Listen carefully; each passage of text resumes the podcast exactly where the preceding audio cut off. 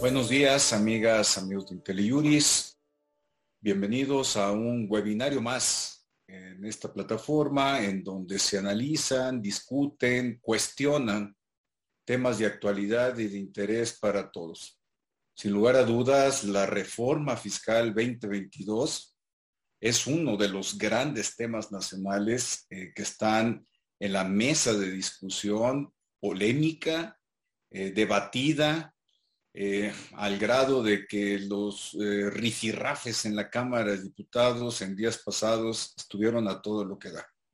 Y qué mejor que hoy empecemos una serie de dos programas que culminaremos mañana con nuestra amiga, la abogada eh, Nora Morales Rodríguez, quien nos engalana con sus conocimientos, su experiencia, las reflexiones a mí me ha tocado participar con ella en varios foros, el último de ellos en el Parlamento Abierto, en la Cámara de Diputados, eh, de manera combativa, clara, determinada. Nora presentó algunas ideas, propuestas muy profundas, bien argumentadas, que realmente me hace eh, sentir orgulloso de aprenderle el día de hoy.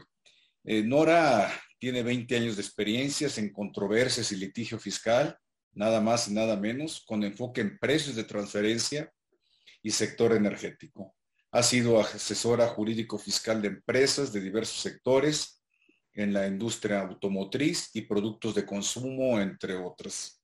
Actualmente es socia de la práctica fiscal de Mijares, Angoitia, Cortés y Fuentes. Y antes eh, fue socia de EY México durante siete años Chévez y, en Chévez, Ruiz y Samarripa durante 14, nada más y nada menos. Una larga experiencia muy sólida, muy profesional.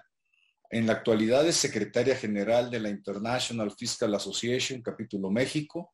Participa activamente en diversas cámaras y asociaciones como la, la Comisión Fiscal del Consejo Coordinador Empresarial, donde tiene un liderazgo importante en este sector fiscal también participa en el Comité de Derecho Fiscal de la Barra Mexicana, Colegio de Abogados, y, el, y en el Comité Técnico de, Nacional de Estudios Fiscales del IMEF, del cual fue presidenta, es miembro del, y, es miembro del Comité Fiscal de Concamín. Me, medio me hice bolas en tu larga presentación, pero creo que lo hice, lo hice bien. Nora, bienvenida.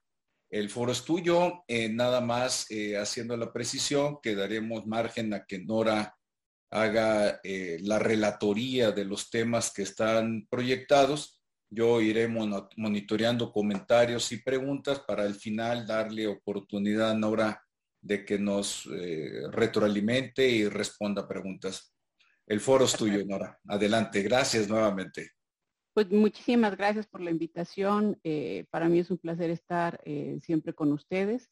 muchas gracias a todos los que se unieron ya no tan temprano, pero bueno, eh, arrancaron su día eh, con temas, en este caso del Código Fiscal de la Federación, que es una de las partes de las iniciativas eh, que de pronto no forzosamente son las más apasionadas, no son las más técnicas, pero les prometo que hay cosas muy relevantes que espero, espero, esperamos poder mantener su atención. Voy a compartir eh, mi pantalla para que ustedes puedan ver una presentación que hemos preparado para ustedes. Eh, me imagino que ya la podrán estar viendo y si quieren sobre eso comenzamos en beneficio del tiempo de ustedes.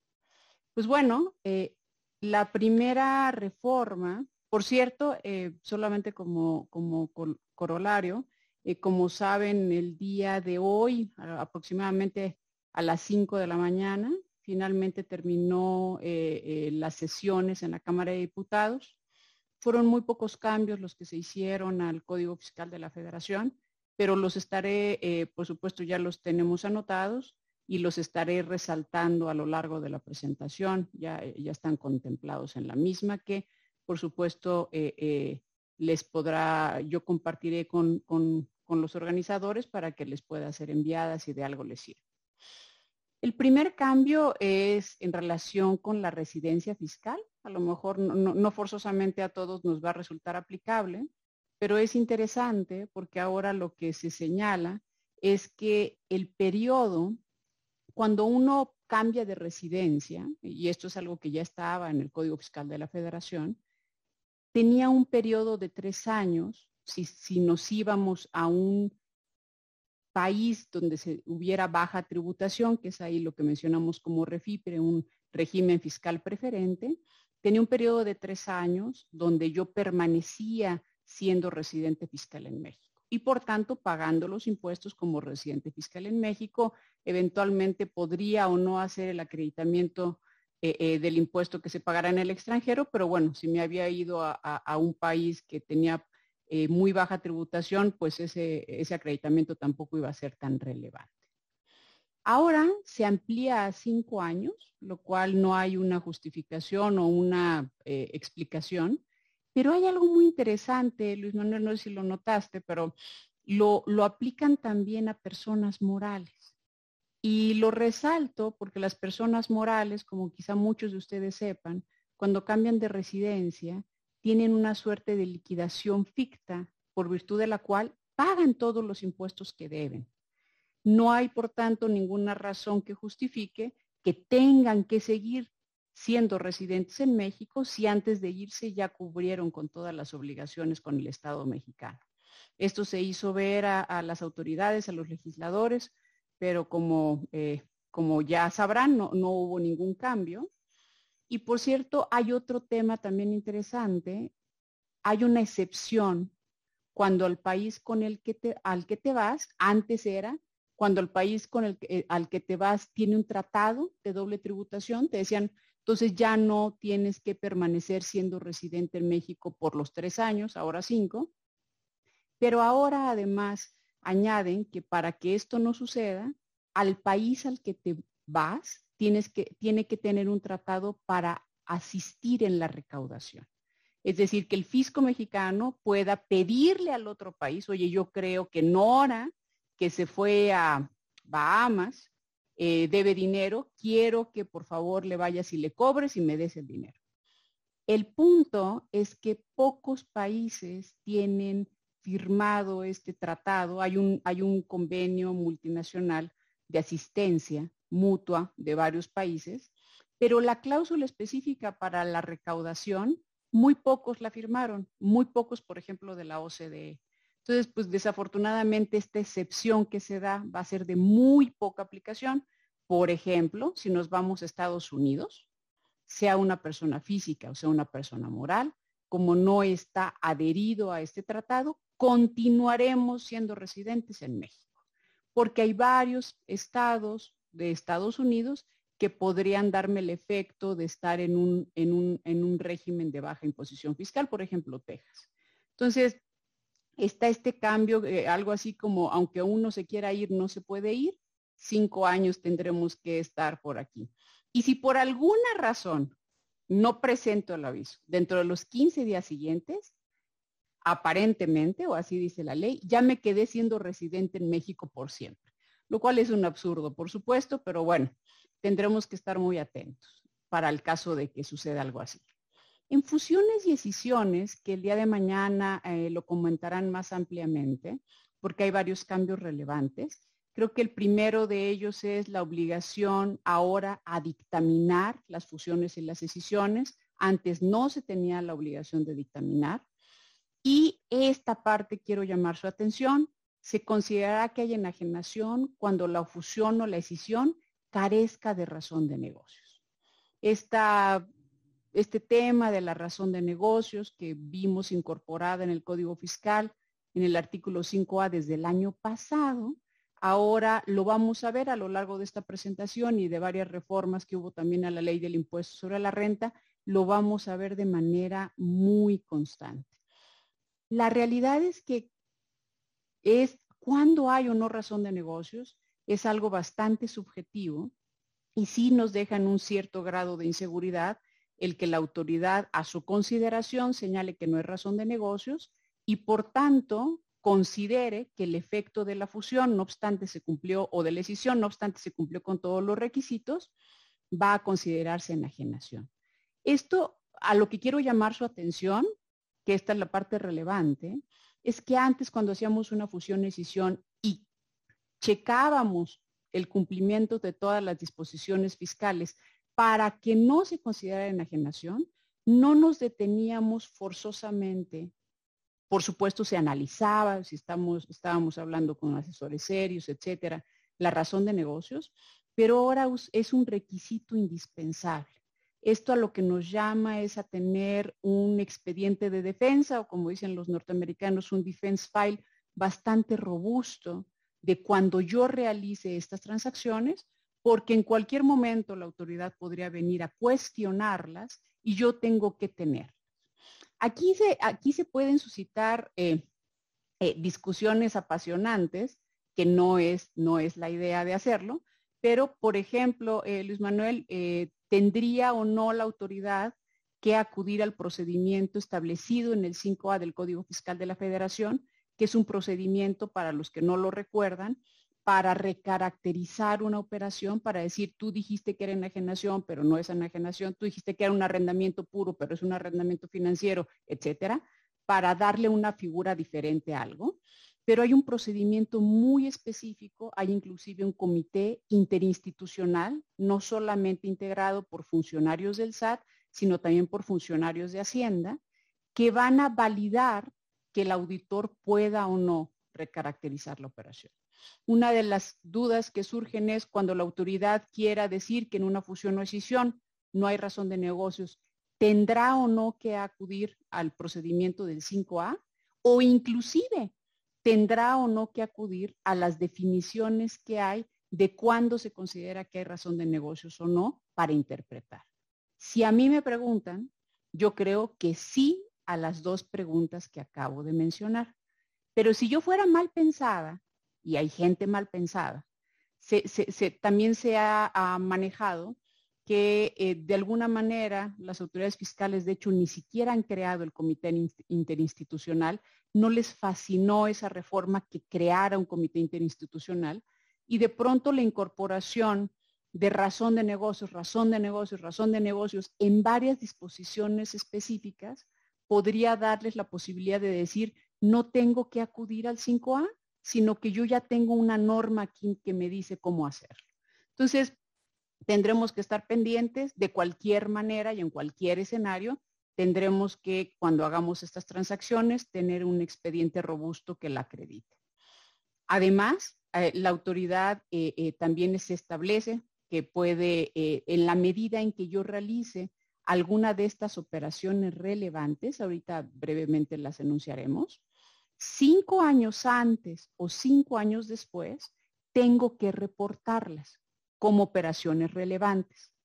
Recordarán ustedes que hay dos reporteos eh, interesantes en el Código Fiscal de operaciones relevantes. La primera era la que ya conocíamos muchos de ustedes quizá, eh, la forma 76 viejita de operaciones relevantes, un listado. Y luego están los esquemas reportables. Estos no son esquemas reportables. Es relevante porque recordarán ustedes que los esquemas reportables tienen un nivel mínimo en cuanto a cantidad para ser reportados. Las operaciones relevantes no forzosamente y no en todos los casos. Entonces, esto quiere decir que si yo hago eh, eh, la transmisión de propiedad de acciones con derecho a voto cinco años después, dentro de los cinco años después, derechos sobre activos o utilidades, disminución o aumento en más del 30% del capital contable de las acciones, disminución o aumento del capital social considerado en el dictamen que utilicé para la fusión, que el socio recibió acciones o disminuya el porcentaje en su capital social, que cambie la residencia fiscal de algunos de ellos o que se transmitan algunos segmentos de negocio, el que lo haga no de suyo va a significar que mi fusión ya no va a ser fusión libre del pago de impuestos. Sin embargo, sí va a significar que lo tengo que informar a la autoridad. Y la autoridad, con base en eso, podrá o no iniciar facultades de comprobación y determinar si carece en mi fusión o decisión de razón de negocios. Y aquí surge otra duda que es importante porque hay una disposición transitoria para las reestructuras corporativas, pero no para las fusiones y decisiones. Si yo estoy haciendo hoy, al día de hoy, que es 21 de octubre, una fusión, y el año que entra sucede cualquiera de estas cosas, tengo o no obligación de reportarlo, porque es una fusión que se llevó a cabo con anterioridad a que esto, perdón, a que esto entrara en vigor. La duda existe, las autoridades fiscales por supuesto sostienen que sí se tendrá que reportar, de hecho yo en una disposición transitoria muy específica para las reestructuras corporativas. Aquí no quiero darles yo la conclusión, yo creo que sí hay elementos para que se pudiera sostener ello, creo que no debió de haber sido así, pero creo que hay elementos. Pero aquí lo más importante es, si algo de lo que sucede aquí yo no lo reporto, mi fusión y escisión de inmediato podría estar en riesgo de considerarse enajenación. Entonces, cuando estemos analizando eso y tomemos la decisión muy filosófica, Luis Manuel, no, es retroactivo, el, el perjuicio, pongámonos prácticos y digamos, ¿qué pasa si no lo reporto? Si no lo reporto, esto se puede considerar enajenación. ¿Cuál es el impacto? A lo mejor hay una fusión donde el impacto de la enajenación no es eh, elevado. Bueno, puedo ponerme filosófica y no reportar.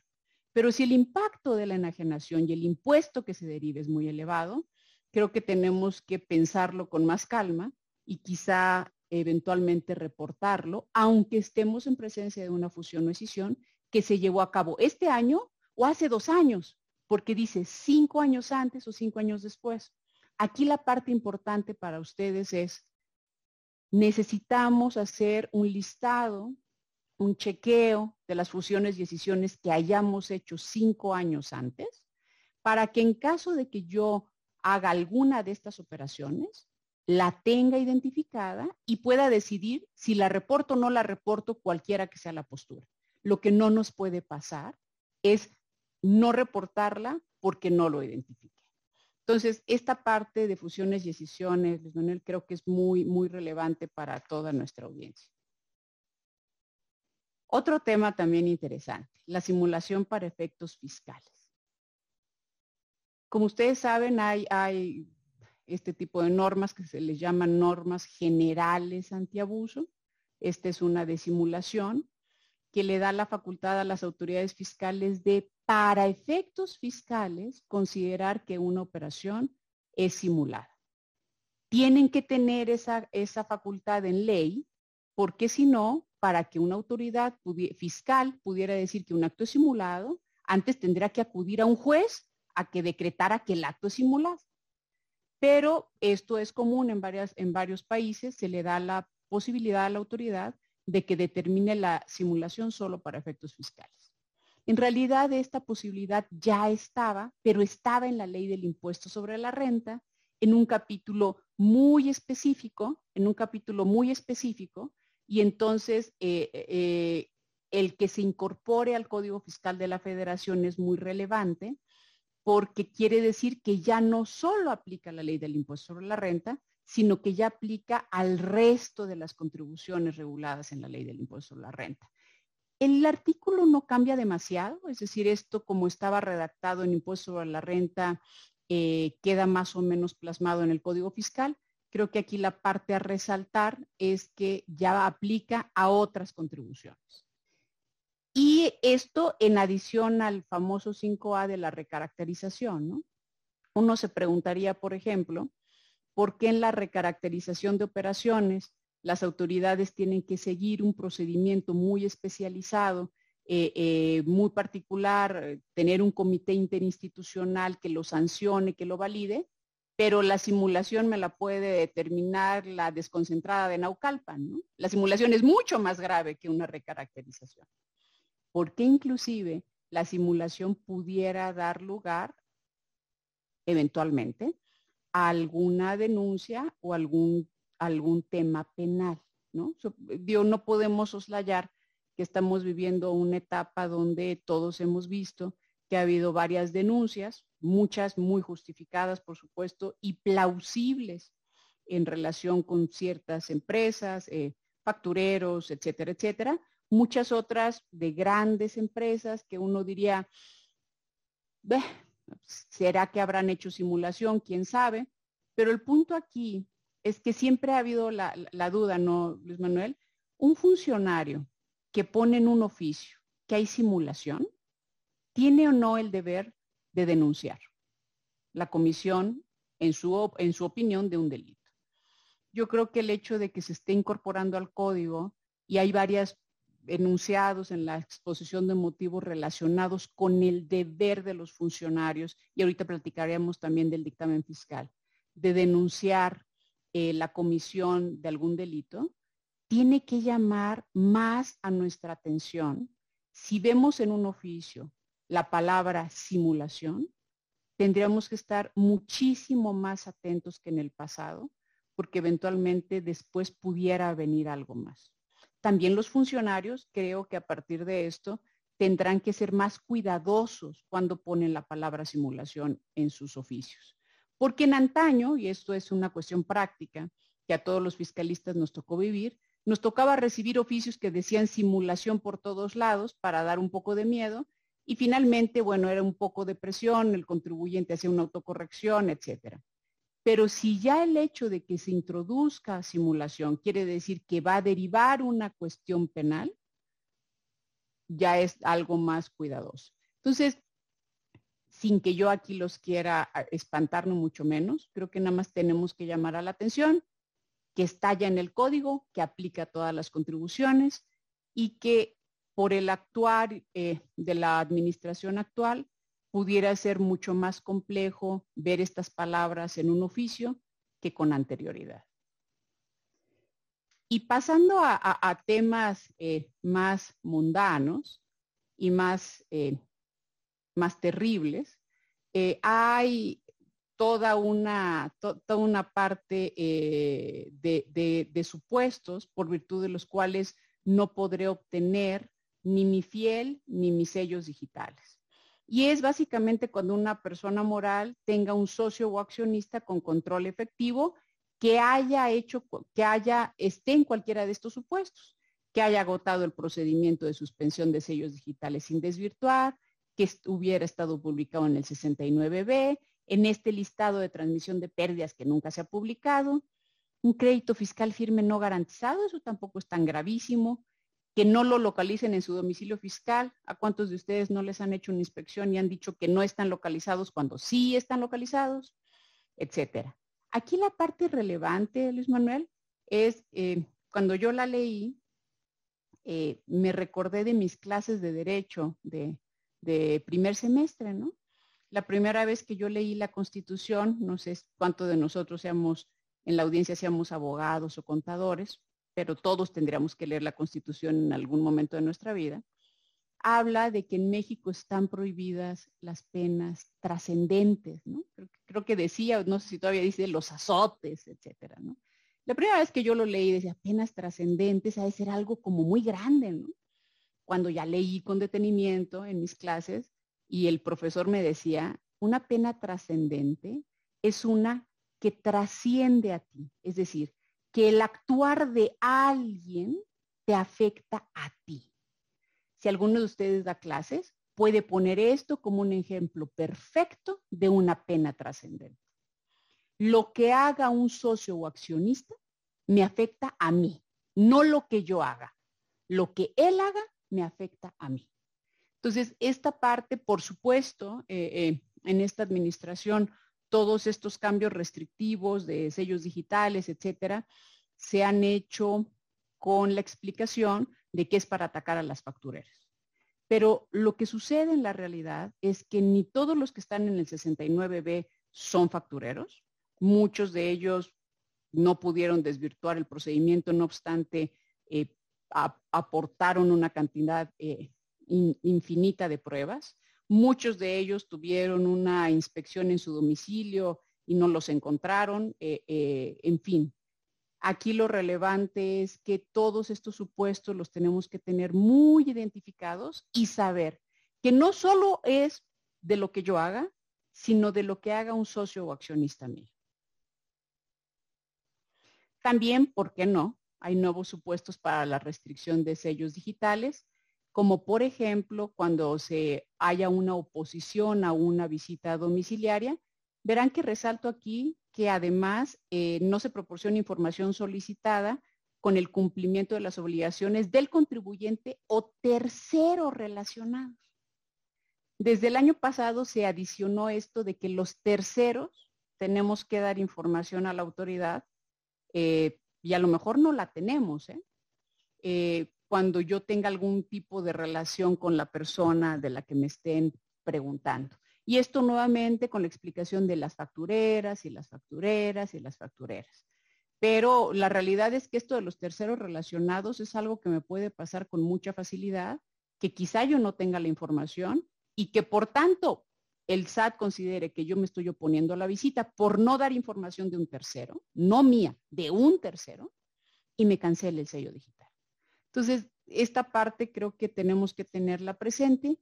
Discrepancia entre CFDIs y declaraciones eh, tratándose de actos o actividades. Quiero llamar su atención a actos o actividades, porque hasta ahorita el supuesto estaba discrepancia entre CFDIs e ingresos ahora también vamos a tener discrepancia entre CFDIs e IVA. Este es algo que en la práctica ya revisaban, pero que no estaba en ley. Quiero llamar su atención también a ingresos declarados, complementos de pago y estados de cuenta. Discrepancia entre estos. ¿Quién de ustedes tiene amarrado al 100% esto? Yo creo que nadie. Esto es muy importante para revisar con nuestros contadores, para revisar con el programa que tengamos, porque ahora es un supuesto adicional para la suspensión de sellos digitales. O bueno, tener un socio accionista, que es la lámina anterior, tener un socio accionista que esté en los supuestos, e, es decir, un socio accionista contaminado, que me contamine a mí y por tanto me cancelen los sellos, me restrinjan los sellos digitales a mí y la cancelación del sello digital ya definitiva si eres un contribuyente listado en el 69B que no te has corregido o en el de pérdidas fiscales. Es decir, ahora sí estar en el 69B es la muerte total, total, total, porque nunca podrás recuperar tu sello digital a menos de que corrijas tu situación. Y uno se preguntará, ¿cómo corrige su situación alguien que está listado en el 69B? Estos famosos EFOS. Porque los EFOS tradicionalmente sí acumularon los ingresos, emitieron sus FDIs, pero la autoridad considera que sus operaciones no tienen sustento. Pero el ingreso está acumulado, declarado y pagado. ¿Cómo se corrige un 69B? No hay manera. No hay manera. No hay manera de corregir un 69B. Entonces, e, es decir, esa empresa para efectos eh, eh, mercantiles para efectos fiscales está muerta porque ya tiene su sello cancelado, salvo que se corrija, pero no se puede corregir porque el impuesto ya está enterado, salvo que vaya a pagar el impuesto de todos los que contrataron con ella, no hay manera de hacer una corrección. Entonces, eh, eh, pues esta empresa estará condenada a actuar en la informalidad o a desaparecer, ¿no? Ahora sí, con esto es la muerte total, estar en el 69B. Eso es algo que también es importante de resaltar un nuevo supuesto de operación inexistente, dice la autoridad, eh, dice el Ejecutivo en su exposición de motivos que detectaba que cuando algún contribuyente parte relacionada se le suspendían los sellos digitales, eventualmente alguna parte relacionada estaba facturando por su cuenta, haciendo importaciones por su cuenta, etcétera. Eso ya es un nuevo supuesto si una parte relacionada tuya emite los FDIs por tu cuenta, en tanto tú estás en este proceso aclaratorio, eso que hizo esa parte relacionada se considerará como una operación inexistente.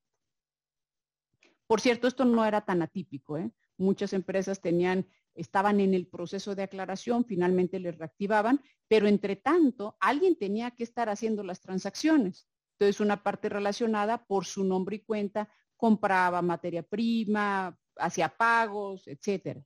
La autoridad considera que esto solo lo hacían las factureras, no los contribuyentes formales, y por tanto merecen que también esto se considere una operación inexistente.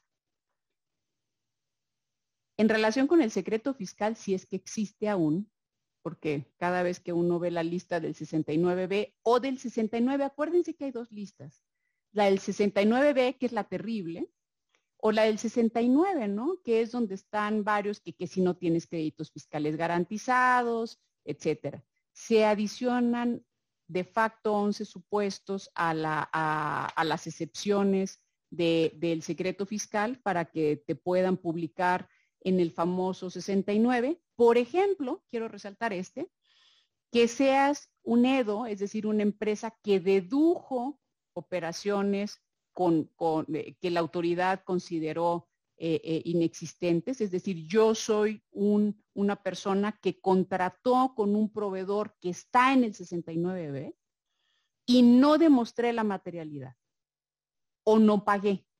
Si estoy en ese supuesto, como estamos muchísimos, porque uno cada vez que revisa las listas se actualiza, encuentra un EFO y otro EFO y otro EFO, pueden ya publicarme en el 69 lo cual, pues la verdad es que es relevante porque como todos ustedes saben también, tiene incidencia directa en la constancia de cumplimiento fiscal, porque no la puedo tener. Eso quiere decir que esto es una manera de empujar más, no quiero decir forzar porque se oiría muy feo, de incentivar a que cuando yo tenga cualquier cuestión, cualquier contratación con 69, por ejemplo, pues me corrija de inmediato y haga el pago de inmediato. De otra suerte, saldré publicado o desde el año pasado es un supuesto de cancelación de sellos digitales. Entonces, esto, más allá de lo anecdótico, lo relevante para ustedes es que nuestro proceso de cumplimiento, de revisión de nuestros proveedores, no debe de ser solo cuando los contrato. Debe de ser un proceso vivo, debe de ser, un proceso donde yo de manera constante esté monitoreando si están en cumplimiento de sus obligaciones fiscales, porque de otra suerte yo voy a tener consecuencias. Tratándose de responsabilidad solidaria, eh, eh, en la adquisición de negociaciones hay una nueva presunción. En términos generales, cuando uno iba a adquirir una negociación, les voy a decir algo muy básico que todos ustedes seguramente sabrán uno decía, oye, ¿compro las acciones de la empresa o compro los activos? ¿No? Y, la respuesta es, oye, pues si puedes, mejor comprar los activos porque si compras las acciones de la empresa, pues estás absorbiendo a la empresa con todas las consecuencias eh, eh, que eso tenga, ¿no? Es decir, tú vas a ser responsable solidario de todo lo que la empresa haya hecho.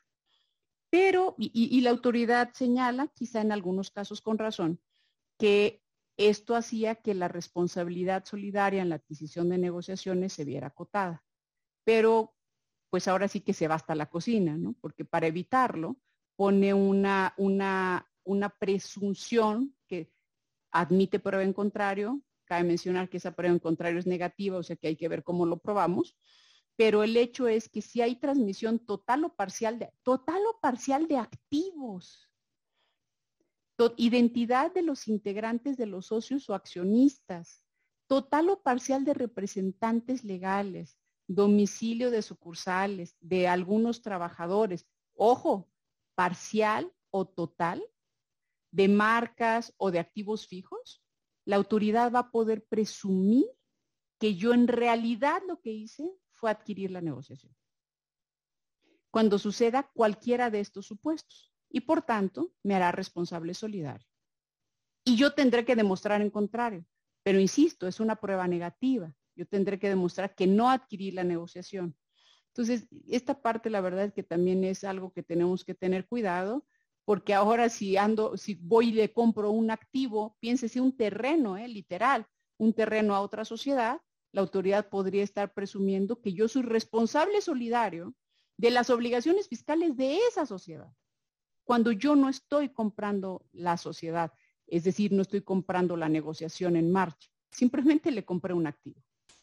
Entonces, hay que tener mucho cuidado cuando hagamos ahora adquisiciones de negociaciones, por supuesto, pero de este tipo de, de activos, de activos fijos, infraestructura, etcétera, hay que tener muy bien demostrado que lo que yo hice es adquirir ese activo y basta.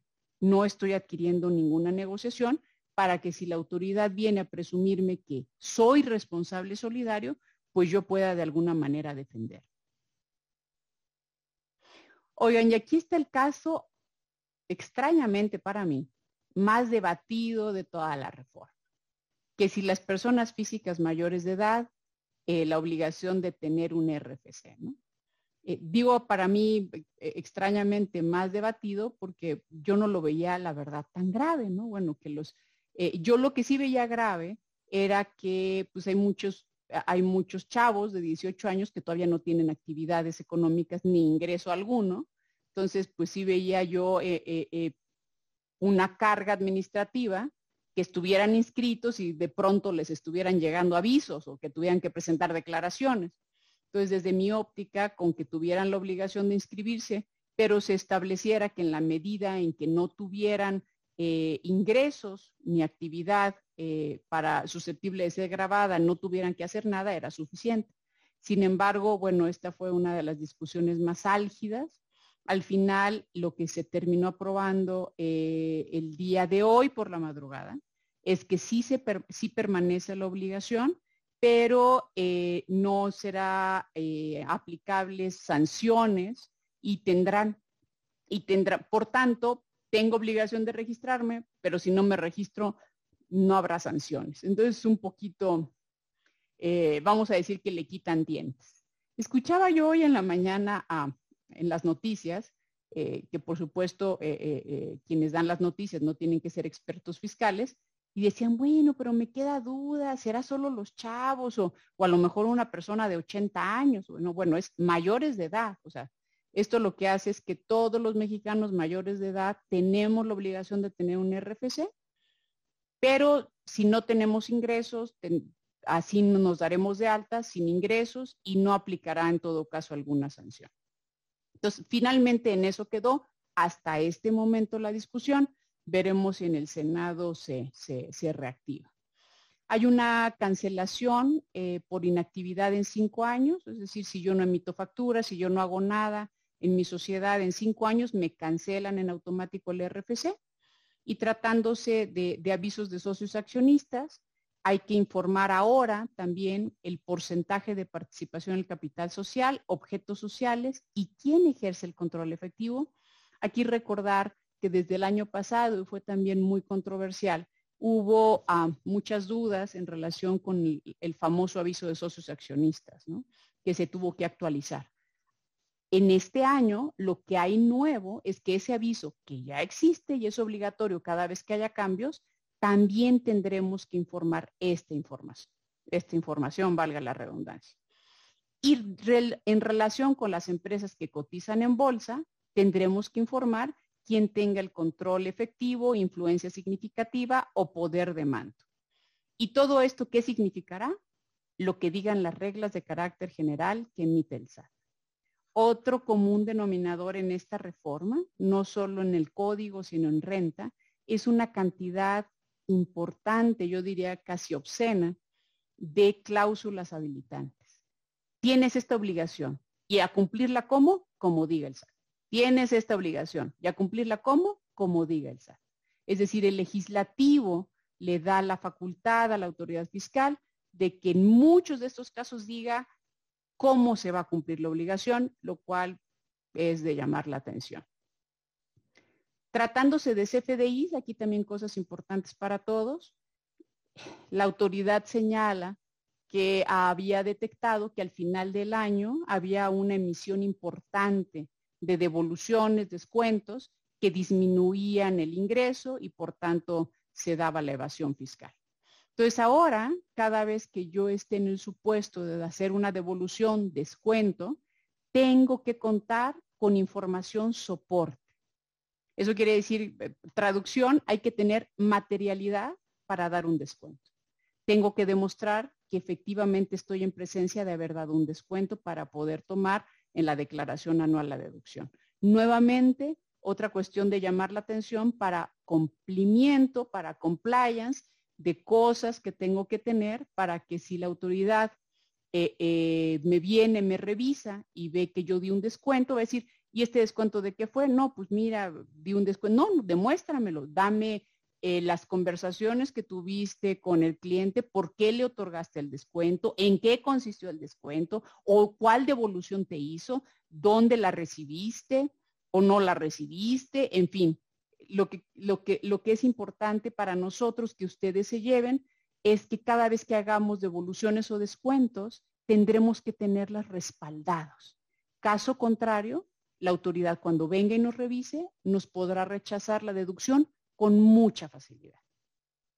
Otra cosa eh, eh, que pasa en los FDIs es que cuando tenga discrepancia entre la actividad que yo tengo dada de alta y los FDIs que yo emito de manera regular, el SAT podrá eh, ajustar la actividad a la que yo correspondo de manera automática.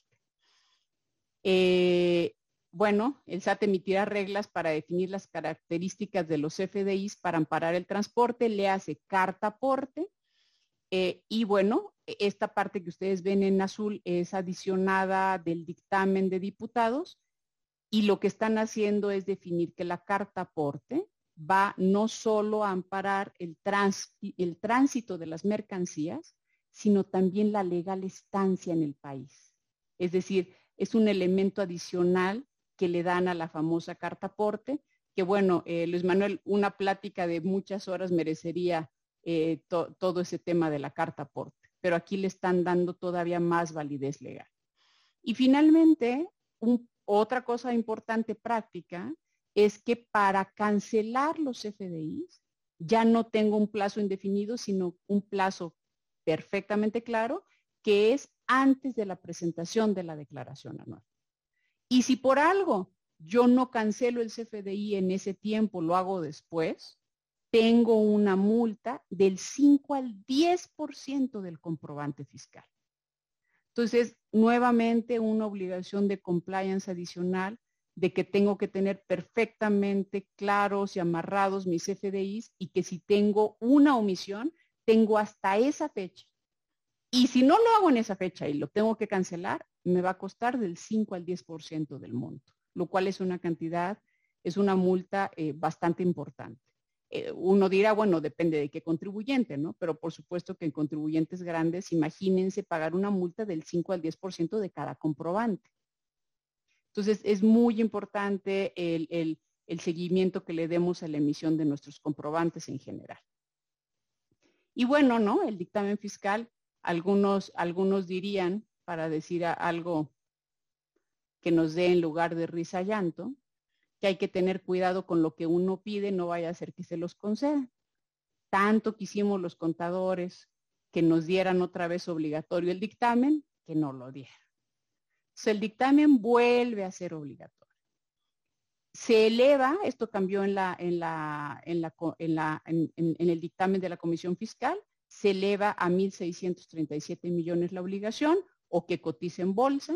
Por cierto, las partes relacionadas de los obligados tienen que presentar el ISIF, que es una carga terrible, porque es solamente parte relacionada. Entonces, si imagínense alguna empresa grande que la que se les ocurra, Bimbo, Cemex, lo que sea, tiene una participación pequeñita en una, un startup, tiene que presentar el startup, el ISIP, que es básicamente la misma obligación. Esto sí pues, es, es bastante excesivo y va a ser bastante oneroso. Pero bueno, nuevamente es obligatorio. Por cierto, aunque sea obligatorio, ya no hay revisión secuencial. Recordarán ustedes que algunos de los beneficios que tenía el dictamen cuando era optativo es que primero tenían que ir a revisar al contador y después a mí. Ya no va a haber la revisión secuencial, pueden revisarme directamente a mí. El plazo se disminuye al 15 de mayo. Y esta es la parte más importante. La obligación que va a tener el contador público registrado de informar al SAT del incumplimiento de las disposiciones aclaran en una reserva de la madrugada de ayer, salvo clasificación arancelaria de mercancía, ya, oye, pobre auditor, ahora también tendría que ser experto arancelario. Y ojo, o la realización de un hecho probablemente constitutivo de delitos. Antes, como se planteó la iniciativa, le establecían al dictaminador la obligación de informar la comisión de un delito. Y el Instituto de Contadores, el, Colegio de Contadores decían, oye, ¿yo qué voy a saber? O sea, ahora resulta que yo tengo que erigirme en ser un experto en derecho penal fiscal para saber que se cometió un delito y irlo a denunciar, ¿no? Y entonces, de manera muy inteligente, lo que dicen es no, hecho probablemente constitutivo. Entonces aquí con esta parte, eh, si a mí me permiten la, expresión, pues lejos de, lejos de ayudar, mm, eh, no fue una ayudadota, porque con esto le bajan el volumen a decir yo qué voy a saber si se cometió un delito. Y entonces ahora le dicen al dictaminador, probablemente, con que tú probablemente consideres que pudo haberse cometido un hecho, tienes que reportarlo. Y aquí viene otra parte interesante. Tienes que reportarlo y si no lo reportas, además de las multas, que eso ya es lo de menos, serás tú también responsable de la comisión del delito de encubrimiento. Esta parte es, creo que muy importante. afortunadamente, yo, por ejemplo, no soy contadora pública registrada. Después de esto jamás me volvería contadora pública registrada, pero ya hablando en serio, sí, sí creo que esta reforma va a incidir de manera importante en la objetividad que puedan tener los dictaminadores al firmar un dictamen fiscal y en el cuidado que van a tener y, van a estar viendo eh, cosas donde probablemente no, no, las haya, en fin, ¿no? La verdad es que esta obligación sí, eh, sí salta mucho a la vista eh, en algún momento, como estaba originalmente planteada, donde eh, eh, la obligación se establecía desde el propio dictamen, varios abogados sostuvimos que inclusive podría ser violatorio del derecho de autoincriminación, porque recordar que el dictamen lleva dos fieles, lleva la fiel del contribuyente y lleva la fiel del dictaminador. Entonces uno decía, oye, ahora resulta que en el dictamen, si bien cada uno firma partes diferentes, yo voy a estar acusándome, autoacusándome de la comisión de un delito.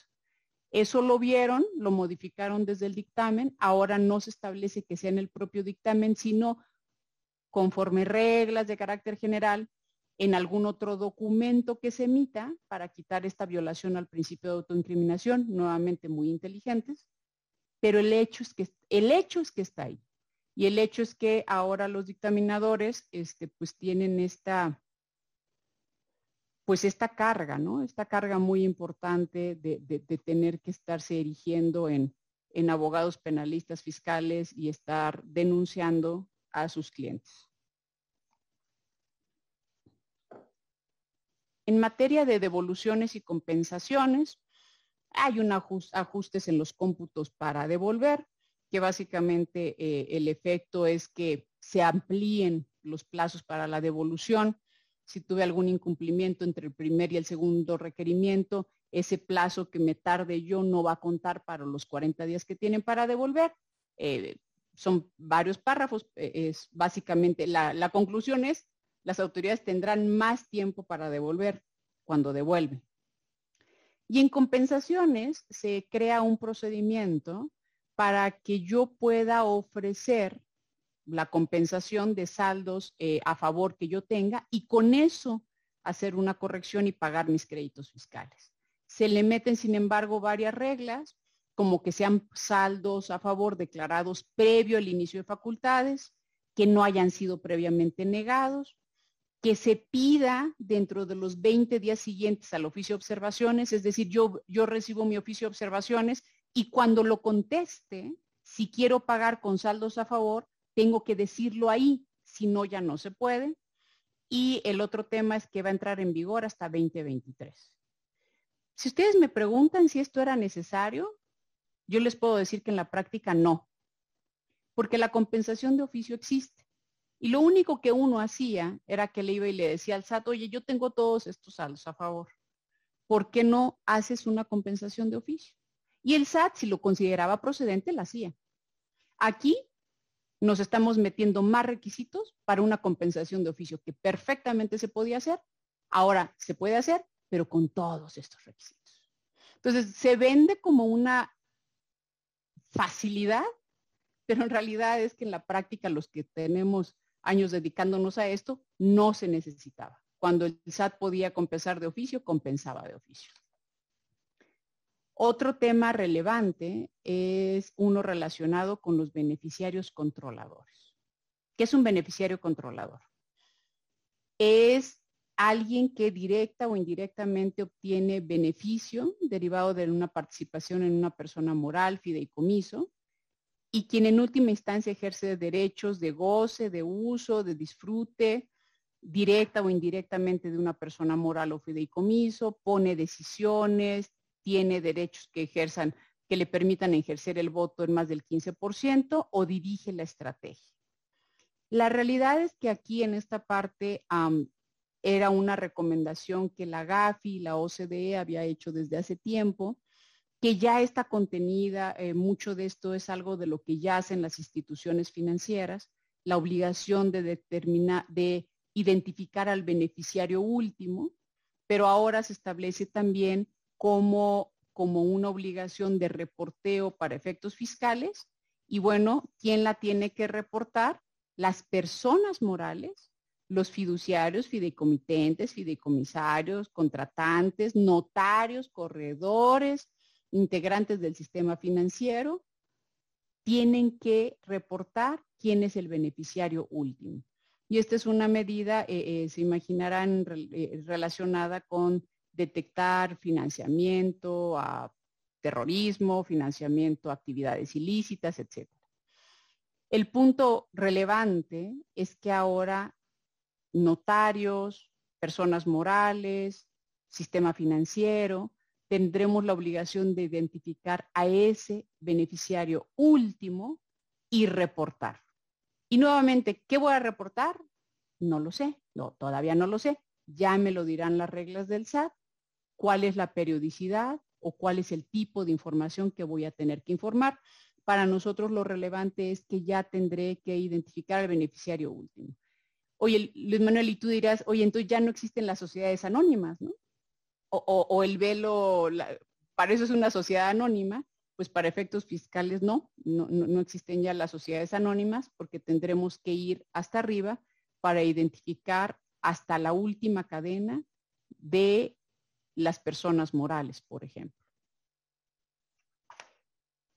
En facultades de las autoridades, este, se se sube a ley algo que ya venía sucediendo, que es implementar programas, eh, esto hasta me da un poco, no sé, entre risa o algo, de certidumbre tributaria, prevenir las controversias a través del cumplimiento cooperativo voluntario y oportuno. Es decir, se sube a ley el programa que ya sucedía del ven a la, ven a la oficina del, del SAT porque tengo que decirte que tengo todas estas observaciones, y autocorrígete rápido para no iniciarte una, auditoría. Esto ya se sube a ley. O, y por supuesto, se, amplía, se imaginarán, visitas domiciliarias y revisiones de gabinete para las instituciones financieras, fideicomitentes, fideicomisarios, y esto es en relación con lo que acabo de mencionar de la obligación de identificar al beneficiario último. Eh, por tanto, se tenía que abrir un, abrir un procedimiento de visita eh, domiciliaria o revisión de gabinete para poder inspeccionar a, estas personas, a estas figuras jurídicas que efectivamente estuvieran proporcionando esta información de manera adecuada al SAT. Tratándose de acuerdos conclusivos, se pone un plazo de 12 meses para, para su tramitación y conclusión. Eh, si tengo un acuerdo conclusivo hoy, a partir del primero de enero del 2022 le comenzarán a correr, a correr los plazos de 12 meses. Eh, la multa permanece, la, reducción de la multa es del 100% eh, por una primera ocasión y ahora se precisa, que no era necesario tampoco si me preguntan, que en las ulteriores ocasiones que firmes un acuerdo conclusivo, pues puedes acogerte a la Ley Federal de Derechos del Contribuyente lo cual yo ya podía acogerme a la Ley Federal de Derechos del Contribuyente. No era necesario que se aclarara, pero bueno, se aclara que, que, si es el segundo acuerdo conclusivo, todavía puedo tener alguna suerte de reducción de multas. Tratándose de los acuerdos mutuos de, resolución de controversias, o aquí le puse, perdónenme, con el, con el anglicismo MAP, eh, de, Mutual Agreement Procedures eh, de los tratados internacionales, A la autoridad, dice el Ejecutivo, eh, que, empezaba a detectar que los contribuyentes cuando estaban en el proceso de una auditoría interponían este procedimiento alternativo de resolución de controversias que involucra a los dos tratados y que suspende el plazo de la auditoría hasta que los estados se pongan de acuerdo porque existe una potencial doble tributación y que eso no le gustaba a la autoridad fiscal porque se, percibía que era una práctica dilatoria. Entonces lo que dicen es, con mucho gusto, si quieres promover un MAP, promuévelo, pero me garantizas el crédito fiscal. O, si no, promuévelo cuando ya tengas un recurso y como saben, en un recurso de revocación no se necesita garantizar el crédito fiscal. Pero lo que sí implica es que yo vaya al MAP con un crédito fiscal ya determinado, es decir, con una contingencia fiscal determinada y cuantificada, cuando antes podía yo acudir al MAP sin que eso, sucediera. No proceden, eh, y también para desincentivar un poquito más, no procederán la reducción de multas y recargos del 70A, que todos conocemos, cuando haya yo osado promover un MAP. Entonces, básicamente lo que uno puede sacar de esta redacción es que a la autoridad no le gusta que yo me queje con otro estado de que hay una potencial doble tributación, y que si lo hago, pues me sepa yo que nunca tendré derecho a reducción de multas y recargos y que lo haré en todo caso hasta que haga un, hasta que tenga un recurso de revocación y si lo hago antes tendré que garantizar. Tratándose de la caducidad, eh, la caducidad se suspende cuando se haya presentado un APA, que es un acuerdo eh, eh, unilateral ante las autoridades y se amplía hasta ocho años en ciertos, en, ciertos casos que son muy particulares y efectivamente había una falta de precisión. Entonces, esta, esta ampliación es acorde con el plazo de las visitas. Ustedes saben que el plazo de las visitas domiciliarias, dependiendo de qué tipo de contribuyente, tiene diferentes plazos. Si es una visita de precios de transferencia, hay una ampliación de plazos, no es de un año, es de dos años. Si eres un contribuyente eh, que te estén revisando temas internacionales y se haya pedido intercambio de información con otro estado, también hay más plazo. Entonces, eh, esto sí efectivamente estaba no sincronizado, ya se sincroniza. Y bueno, cuando yo presente un APA, eh, se va a suspender el, proceso de caducidad. Ya casi terminando, tratándose de multas, no sé si recuerdan, que hace, ya no sé si fue el año pasado o antepasado, con esto del COVID uno pierde la sensación del tiempo, pero recordarán que hubo toda una controversia porque se modificó la constitución para establecer que no podían llevarse a cabo la condonación de impuestos y que obligaban al legislador en legislación secundaria eh, normarlo. La verdad es que muchos sí eh, temimos que a lo mejor se fuera a eliminar el 70A o el 74 del Código Fiscal, que son los dos artículos que prevén la condonación de multas. La realidad es que no los eliminan, afortunadamente, siguen, pero sí, les, sí le hacen un refraseo para señalar que la multa no se condona, sino que se puede reducir, en el caso del 70A hasta el 100%, en el caso del 74 hay reglas de carácter general que te dicen hasta qué porcentaje, dependiendo del año de que estemos hablando. Pero el punto relevante es que persiste eso. Lo que sí se elimina, sin embargo, son las condonaciones que resultaban a empresas que están en concurso mercantil.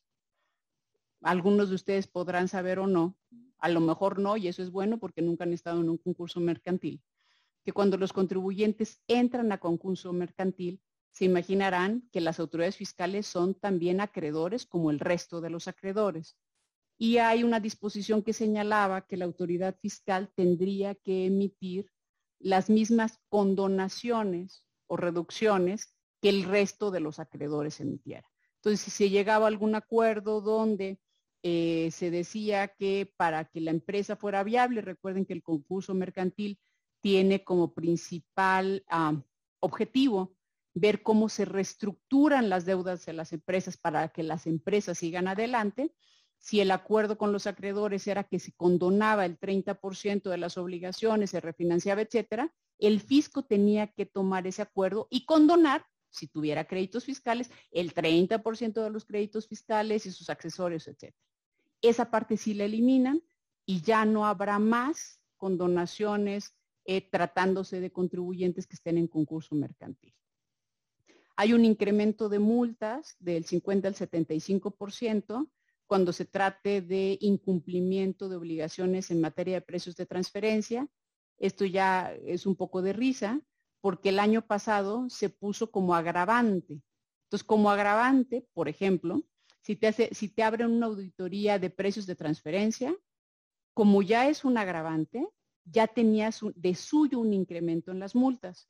Jamás podrías acudir al 70A porque estás en un agravante. Y ahora además incrementan las multas en un 50%.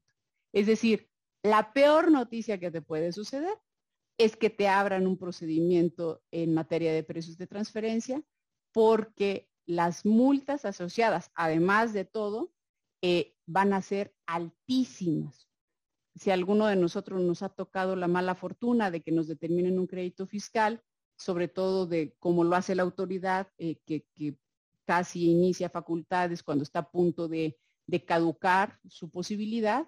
Ustedes saben que el crédito fiscal histórico es casi la mitad y la otra mitad son los accesorios, eh, entre multas y recargos.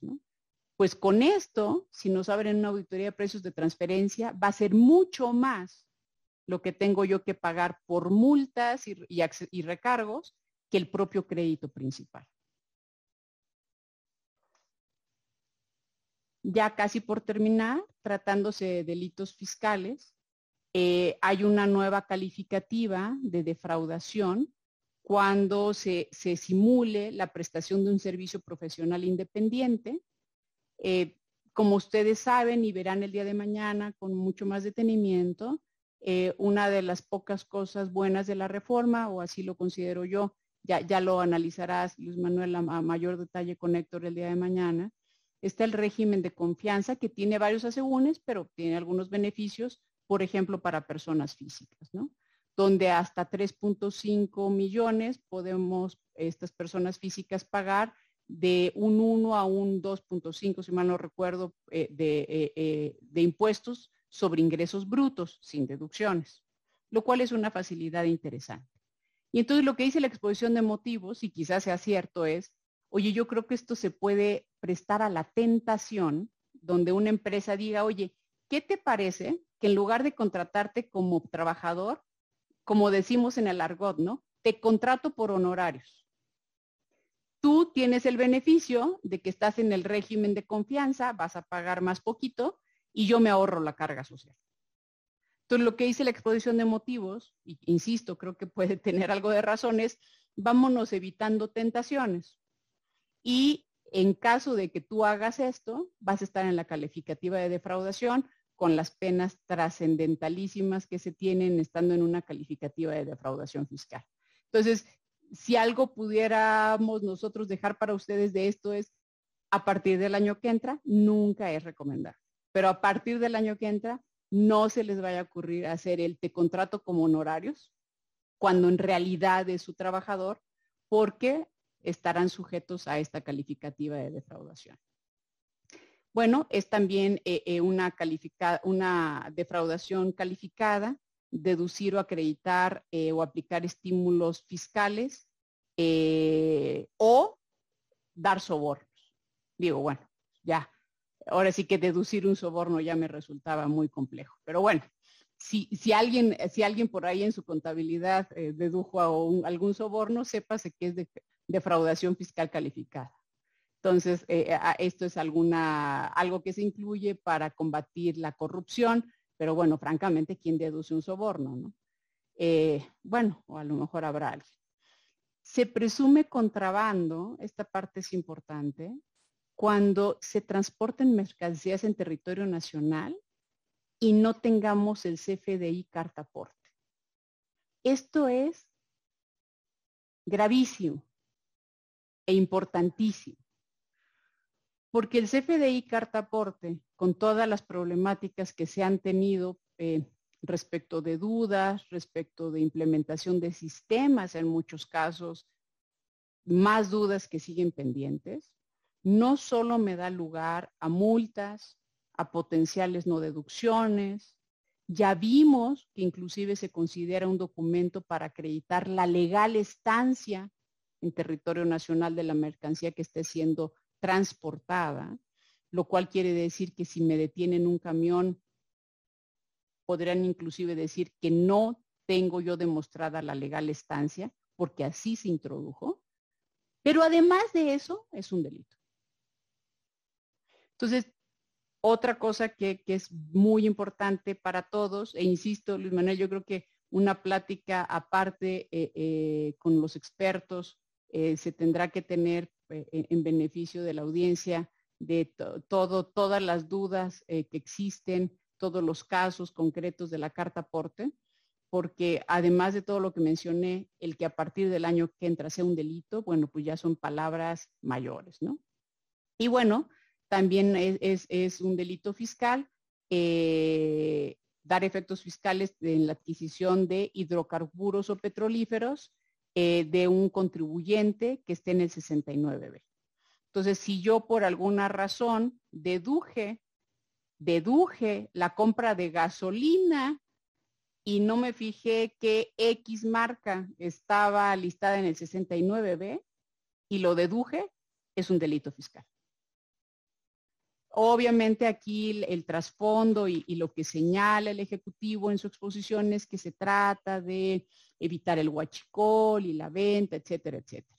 Pero pues, la realidad es que el efecto de dar, de, de deducir eh, comprobantes de alguien que está listado en el 69B, pues eso es otra carga adicional, que si no la hago es delito.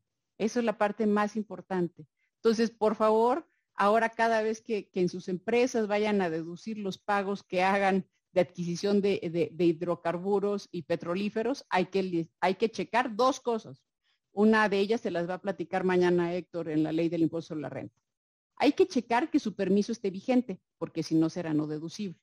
Hay que checar que su permiso de la CRE esté vigente. Entonces yo voy, me paro en la primera gasolinera que encuentro, cargo gasolina y para deducir, antes tengo que decirle a mi contador que cheque si el permiso de la CRE está vigente, palomita. Y luego me tengo que ir a la lista negra para ver si en ese momento no está listado en la lista negra. Pero ¿qué pasa si me lo listan después? pues a corregirme de inmediato, porque si no estoy en presencia de un delito. Y, en fin, esta parte de delitos, insisto, si lo adicionamos al tema de los auditores, es algo que es de llamar la atención. Y el último tema, para no aburrirlos demasiado, es tratándose de embargos, lo que dice el Ejecutivo es, oigan, pues la verdad es que ya estamos todos muy tecnológicos, el buzón tributario es maravilloso, entonces, eh, cuando yo hay ciertos embargos que puedo hacer a través del buzón tributario. Entonces, yo a través del buzón tributario puedo embargarles depósitos bancarios, acciones, bonos, bienes inmuebles y bienes intangibles. Por supuesto, después harán la inscripción de qué se trate eh, tratándose de bienes inmuebles. Lo que quiero señalar es que en su buzón tributario si no lo checamos regularmente, que ya de suyo era muy importante checar el buzón tributario, podrían estar teniendo un embargo del que ustedes no tienen idea, porque generalmente los embargos, Luis Manuel, no me dejarás mentir, pues, hay un procedimiento, ¿no? Había al día de hoy un procedimiento, se iba por un actuario a la empresa de que se tratara, se trababa un embargo, pero uno en todo momento tenía cierto nivel de conocimiento. Eh, sin embargo, ahora se pueden hacer a través del buzón tributario. Una, una parte que no, que no resalté o que no resalté como debía es que tratan, hay, varios ajustes que se hacen al código tratándose de, y básicamente aquí termina la, presentación. Voy a dejar de, compartir para que nos puedan ver a, a, Luis Manuel y a mí. Pero una de las cosas que también se modifica en el código es precisar que las formas oficiales, hay, ocasiones que ya no son formas oficiales, eh, eh, sino que son plataformas, ¿no? Por ejemplo, los aplicativos que se tienen, un ejemplo no del SAT, pero el del REPSE, en fin. Y también precisar que se tendrán como válidos a partir de la publicación en la página del SAT. Y se quita la obligación de publicarlo en el diario oficial de la federación. Entonces dice, oye, si yo ya subí en la página del SAT el nuevo formato, el nuevo instructivo, el nuevo, etcétera, ya es el formato oficial. Cuando uno lo lee a primera vista suena como algo moderno, ¿no? Bueno, pues sí, ¿para qué lo quiero la publicación en el diario oficial? Pero la publicación en el diario oficial es para algo, ¿eh? La publicación en el diario oficial es para que todos sepamos cuál es el formato oficial en un determinado momento porque no sé a cuántos de ustedes les ha tocado, porque a varios nos ha tocado, presentar un aviso con base en un formato y que la autoridad diga, no, es que ese ya no está vigente. Ahorita que se publican en el diario oficial. La próxima vez que presenten un trámite, entonces a partir del año que entra, ustedes irán a la página del SAT y dirán, este es el formato oficial. Pero si al día siguiente lo cambian, ¿Cómo van a demostrar que los requisitos que ustedes adjuntaron al trámite de que se trate, piensen en una fusión, fueron los que estaban vigentes? Para eso existe la publicación en el diario oficial. No es un invento de los abogados que a todo, de, que de todo lo queremos hacer de todos. Para eso existe, para dar una certeza en el tiempo, a las formas, etcétera esto ya no será más. Entonces, es muy importante, eh, yo les diría que si están presentando un trámite importantísimo, que el cumplimiento de una fusión, por ejemplo, que como ustedes saben, las fichas de las fusiones han estado cambiando, yendo y viniendo, pues no estaría de más levantar una fe de hechos de cuál es el formato que está vigente en ese momento en la página. Porque si al día siguiente me dicen que presenté mal el aviso de una fusión, porque lo hice con un formato que no estaba válido y con base en eso me dicen que hay enajenación, ¿cómo voy a demostrar yo que no es cierto, que ese formato no era el válido? No tengo manera. Entonces, eh, en fin, hay varias reflexiones eh, eh, alrededor de esto. yo les agradezco muchísimo a ustedes, le agradezco muchísimo a Luis Manuel la paciencia y ahora sí soy toda suya para tratar de eh, contestar algunas preguntas. Gracias, Nora. Una extraordinaria exposición. Eh, quienes hemos leído al menos eh, la iniciativa y el dictamen que fue producido en Cámara de Diputados, si vemos que el material es muy amplio y lo que más agradezco de esta exposición tuya, además de clara la manera en que la sistematizaste es realmente impresionante. La, pusiste, déjame utilizar una, expresión coloquial, demasiado fácil, lo que de suyo en, en los textos que están aprobados por, por Cámara de Diputados al día de hoy, está demasiado elaborado y complejo.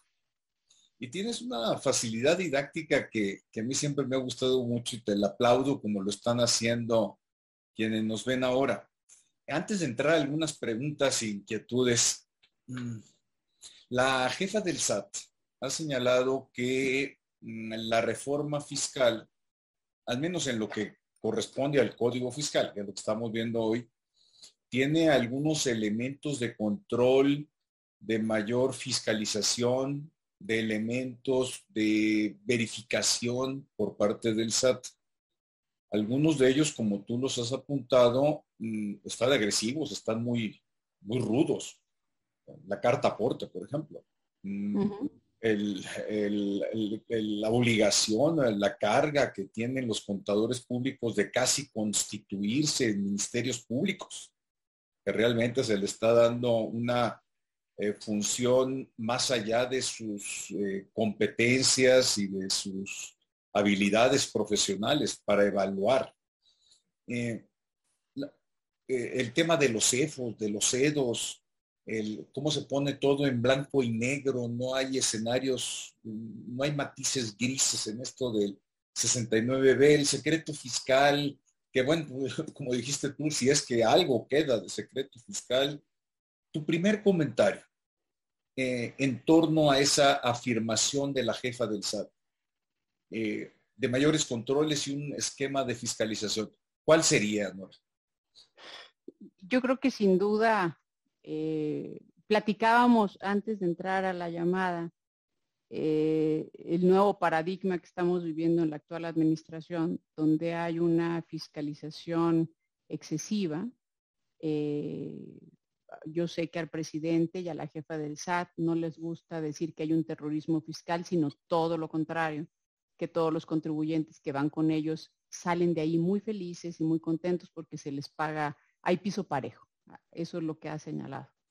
La realidad es que este exceso de facultades nunca lo habíamos vivido. Yo le comentaba a Luis Manuel que soy no mucho más joven de él que él, Espero que parezca que sí, pero no soy mucho más joven que él. Y a mí no me había tocado ver a lo largo de los últimos años, y para ser honesta, no solo en esta administración, aunque de manera más importante en esta administración, una cantidad de facultades tan cargadas a las autoridades. Para mí es algo novísimo, es algo que no me había tocado ver que si se mal emplean, que si se mal emplean, nos pueden dejar en una posición de total vulneración. Cuando introdujeron esa reforma, para mí terrible, para la autoridad grandiosa, relacionada con los delitos fiscales y cómo los asimilaron a delincuencia organizada y atentados contra la seguridad de la nación, que por cierto, si uno revisa los delitos que son delincuencia organizada, ustedes ya, ya lo imaginarán, delincuencia organizada no tiene mucha explicación, pero atentados contra la seguridad nacional es la trata de personas, el tráfico de armas de cierto calibre, no cualquier arma, y nosotros, los contribuyentes.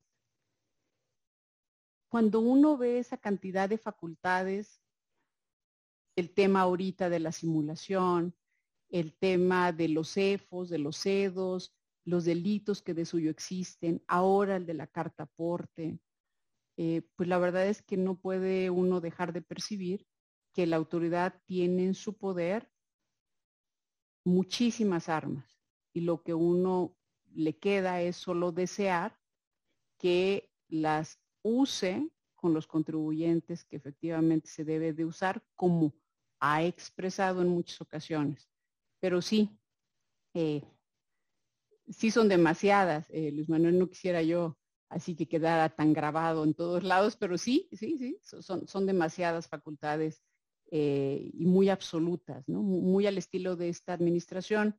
Algo no me gusta, destruyan. Oye, ¿por qué no modificamos? ¿Por qué no vemos que se... No, ya no. ¿no? esa parte sí creo que todos tenemos que tenerla muy presente. Eh, coincido contigo, sí es una reforma que en algunos puntos era necesario introducir precisiones, abundamientos, cerrar pinzas, ciertamente, pero la manera en que algunas de ellas se, se construyen y se dirigen, sí están muy severas. Y me quiero referir en particular a la carta aporte, tema de especialistas, sin duda de dudas, con una problemática operativa enorme con contingencias eh, fiscales y penales crecientes, eh, graves. Eh, y aquí hay una pregunta de Kevin Alvarado que dice que entonces, refiriéndose a los requisitos en la carta aportes, FDI, etcétera, el pedimento ya no sirve, debo entender, por sí solo para comprobar la legal estancia de la mercancía en México. Pareciera que no, en tanto no servirá para comprobar la legal estancia de la mercancía transportada, porque así lo dice, la carta aporte será el, el comprobante de la legal estancia de la mercancía que esté siendo transportada. Me explico. Si nos van a hacer una revisión entre nuestro domicilio fiscal, ya está ahí la mercancía, por supuesto, ahí no voy a sacar la carta aporte, la mercancía no está siendo transportada. Voy a sacar todos los documentos, etcétera, etcétera. Pero si la mercancía va en transporte, además del pedimento, tenemos que tener la carta aporte. Ciertamente es un requisito adicional para esos propósitos del transporte. Ya vamos a aceptar tu invitación de tener a un par de expertos en temas de carta aporte con enfoque fiscal para que nos, nos platican del tema. Hemos, tú y yo conocemos algunos de ellos, son sensacionales en sus, en sus de acuerdo. Gerardo Hernández hace una pregunta interesante. ¿Cuál es tu opinión, Nora, respecto de la, de, la aplicación de la nueva regla del dictamen fiscal y del ICIF a partir de 2020 en virtud de la entrada en vigor de la reforma fiscal para, para, para, 2022, antes de la presentación de la declaración anual 2020. Debo entender que la pregunta está relacionada con un tema de posible retroactividad De, la norma. Sí, eh, yo creo que la pregunta es muy buena porque eh, lo que siempre nos sucede en, las leyes fiscales, ¿no? Eh, es una norma de procedimiento o es una norma sustantiva. Las normas de procedimiento son aquellas que serán aplicables al momento de presentar la obligación. En mi opinión, el andar denunciando delitos fiscales eh, debiera de ser una norma sustantiva. No dejo de ver, sin embargo, que, que, pudiera confundirse con una norma de procedimiento y que por tanto quizá la primera vez que nos estemos enfrentando en esto sea el próximo 15 de mayo, cuando inclusive estemos presentando la declaración anual de 2021. Creo que es una duda muy buena. Eh, no tengo la, en mi opinión no, pero eh, uno esperaría que se emitiera alguna regla, que se emitiera disposición transitoria no, porque pues ya sabemos que las leyes como se mandan pasan, pero al menos a través de una regla que lo aclaren, ¿no? Porque si no, imagínense en qué estado dejan al pobre auditor que ya de suyo está en un estado precario, ¿no? Que no sepa si es a partir del año que entra que tiene que erigirse en Ministerio Público. Sí, aquí Francisco, eh, coincido contigo completamente, Francisco Saucedo, que tiene la opinión de que será una norma de procedimiento la fecha del 15 de mayo para el dictamen 2021, 2022, que va es correcto. Es, es así, es así, la fecha sí.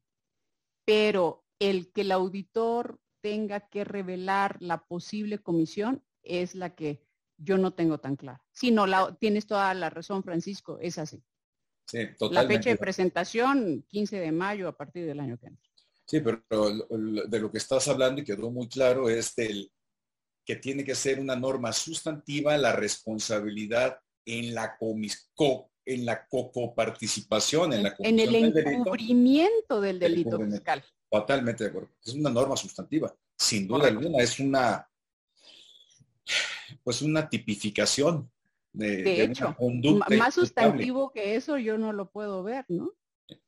La actualización de un tipo penal.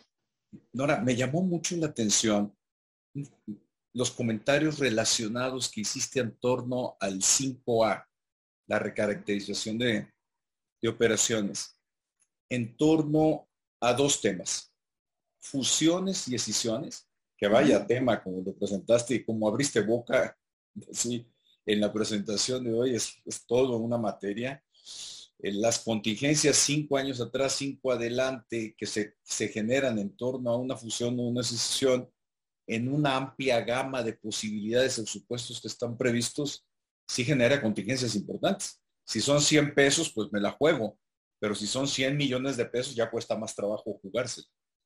Eh, pero esto lo relacionas con el 5A eh, de la misma manera que hiciste con la simulación de operaciones. Me, mm, no, no alcancé a entender, es una duda auténtica. ¿eh? Correcto. No alcancé a entender cómo hiciste la correlación.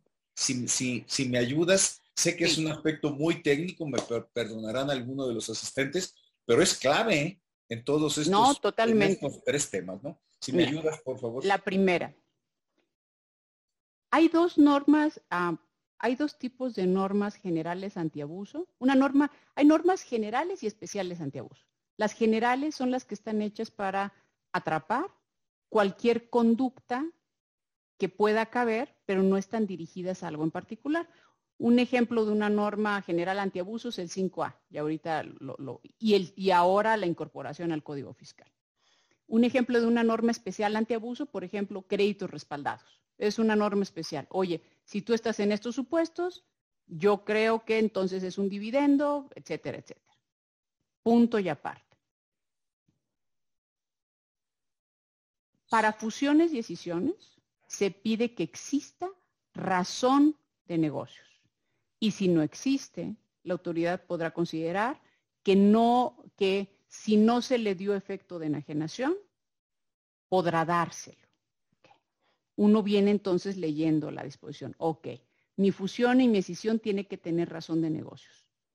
¿Y dónde leo que es razón de negocios? Ya tenemos una disposición que dice que es razón de negocios, que es el 5A. Voy al 5A y el 5A me establece en qué supuestos existe o no razón de negocios, por un lado, y por otro lado me establece un procedimiento que la autoridad tiene que seguir para cuestionar la existencia de razones de negocios. Entonces, la pregunta que yo me hacía es, si la autoridad cuando revise una fusión o escisión va a cuestionar que exista razón de negocios, duda número uno, tiene que ir a la definición del 5A o lo que ella se le ocurra. ¿Será que no existe razón de negocios? Como hoy sucede en cualquier oficio que vean, ponen que no hay razón de negocios por, por lo que sea.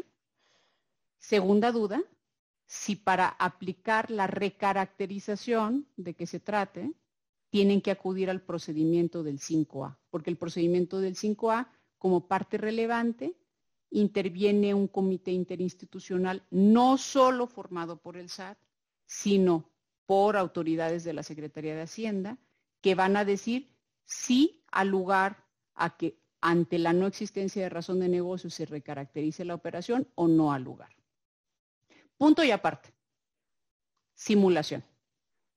La simulación, la existencia o no de razón de negocios da lugar a que una operación te digan no es, puse un ejemplo muy sencillo, no es un arrendamiento puro, es un arrendamiento financiero, etc. La simulación, lo que sucede es que lo que tú hiciste, nada tiene de real. Simulaste una transacción. La simulación va mucho más allá de una recaracterización. La recaracterización del 5A jamás pone en duda la realización de las operaciones. Pone en duda el efecto fiscal que le diste, pero no la realización de las operaciones. La simulación sí. Esta, que ya existía en renta, se incorpora al Código Fiscal y por tanto aplica a todos los impuestos. La pregunta que yo me hacía o la reflexión que yo me hacía es, la simulación es el que te digan que simulaste una operación es muchísimo más grave a que te digan que le diste un efecto fiscal distinto a la operación que realizaste, que sería la recaracterización del 5A.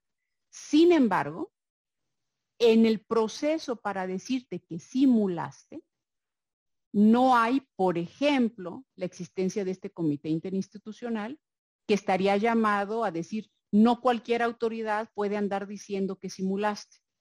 Como está hoy, sí, cualquier autoridad puede andar diciendo que simulaste, lo cual es más grave que decir que recaracterizaste. Pero allá sí hay un comité interinstitucional y acá no hay nada. Buenísima la explicación, me quedó claro me quedó claro los dos, los dos aspectos, cómo los construyes eh, y cómo los interrelacionas. Porque en relación con este, este último tema de la simulación, que puede ser constitutivo de delito, de defraudación fiscal, o algún equiparable, porque hay un supuesto en el 109 referido específicamente a la simulación, creo que es en la fracción 4, la fracción 5 del Código Fiscal de la Federación. El código Nacional de Procedimientos Penales establece la obligación para cualquier persona, en particular funcionario público, de denunciar las conductas que considere delictivas. Entonces es cualquier funcionario con independencia de si tiene facultades o no. Entonces eh, emerge o surge una contingencia penal a cargo de los contribuyentes de pues de la nada. Bajo un criterio subjetivo ya estás implicado. Eh, hay muchos temas. Eh, algunos de ellos que tengo aquí señalados son en relación con los delitos fiscales. Ya hemos tenido aquí a un buen amigo, Ulises Gómez Nolasco, hace 15 días nos habló de delincuencia organizada y delitos fiscales. Muy, muy interesante. Pueden acceder libremente aquí en la plataforma IntelliJuris y tendremos un, un, curso sobre el sistema penal acusatorio y un seminario sobre delitos, eh, eh, delitos fiscales, eh, esto en torno a, la problemática que está surgiendo. Caray, en lo que yo no había prestado atención es al tema de los embargos a través de buzón tributario. porque tenemos un Big Brother fiscal. Ya en realidad el SAT, la información que tiene nuestra es casi absoluta y cada vez va fortaleciendo los, los mecanismos. Y por el otro lado, eh, sí se puede practicar los embargos a través de buzón tributario, pues realmente mm, sin un procedimiento claro de cómo lo va a seguir. Ya somos contribuyentes digitales. No obstante, correcto. no obstante, tenemos las reglas rígidas, estrechas de domicilio fiscal y también como no localizado o no localizable, que hay un debate muy grande. Cuando yo estoy localizado o localizable, a través de buzón tributario. Yo creo que son de, las, de los grandes temas. Eh, Nora, como un saque inicial de en qué va la reforma 2022, fue una exposición magistral de tu parte, eh, eh, realmente muy agradecido, muy claro, con una información presentada técnicamente como debe de ser, pero accesible. Eh, te agradezco mucho la, oportunidad que nos das de escucharte en esta plataforma de IntelliJuris. Te vamos a mandar eh, los, los chats, eh, las comunicaciones para que veas todos los agradecimientos, felicitaciones y aplausos que recibiste el día de hoy. Muy agradecido y espero tenerte pronto en el seminario que tendremos aquí sobre reformas fiscales 2022, ya con análisis específicos de cada una de estas temáticas en la segunda semana de enero. Muchas gracias, Nora, un fuerte abrazo y que tengas pues ya un buen fin de semana que está próximo. Igualmente, eh, muchas gracias, Luis Manuel, muchas gracias a todos los que, a todos los 119 que se aguantaron hasta el último. Eh, para mí es un honor poder compartir algo de lo que sé con ustedes y siempre feliz de participar acá. Buenísimo. Hasta pronto. Gracias.